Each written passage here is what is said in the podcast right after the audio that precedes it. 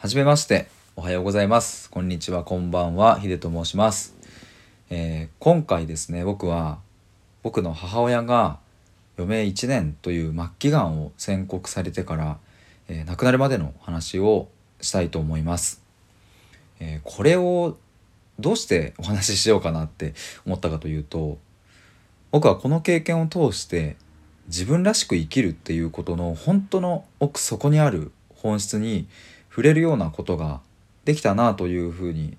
感じていて、えーそれを純粋に届けたいなというふうに思ったからです。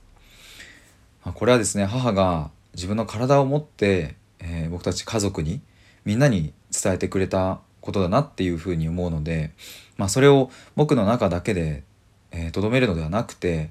えーこの世界に、まあ、世界にと言ったら大げさかもしれないですけども、えー届けたいなというふうに思って、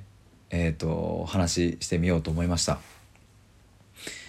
ちょうど今日母親が亡くなってから2ヶ月が経ちます。まあ2ヶ月経ってここまで話せるのかって、えーいろいろこう自分の中でもなびっくりしているところもありますがまあでもそれ以上に伝えたいことがとってもたくさんあるっていうこととそして、まあ、このノート創作大賞っていう、うん、すごく、うん、奇跡的なタイミングで、えーちょっと頑張ってみようかなっていう、うん、機会をいただけたので、えーちょっと勇気を出して、まあ、そして、えー話が上手にまとまるかは分かりませんが、えー僕が今感じていることや、うん、母から受け継いだものを、うん、存分にこの音声に込めてお話ししたいと思っています。えー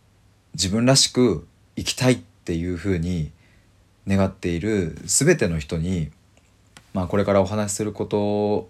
が、うん何か、えーきっかけになったら嬉しいなというふうに思っています。では改めまして、えーこれからですね、えー母と過ごしたそのがんを宣告されてから亡くなるまでのお話を、えーしたいと思います。よろしくお願いします。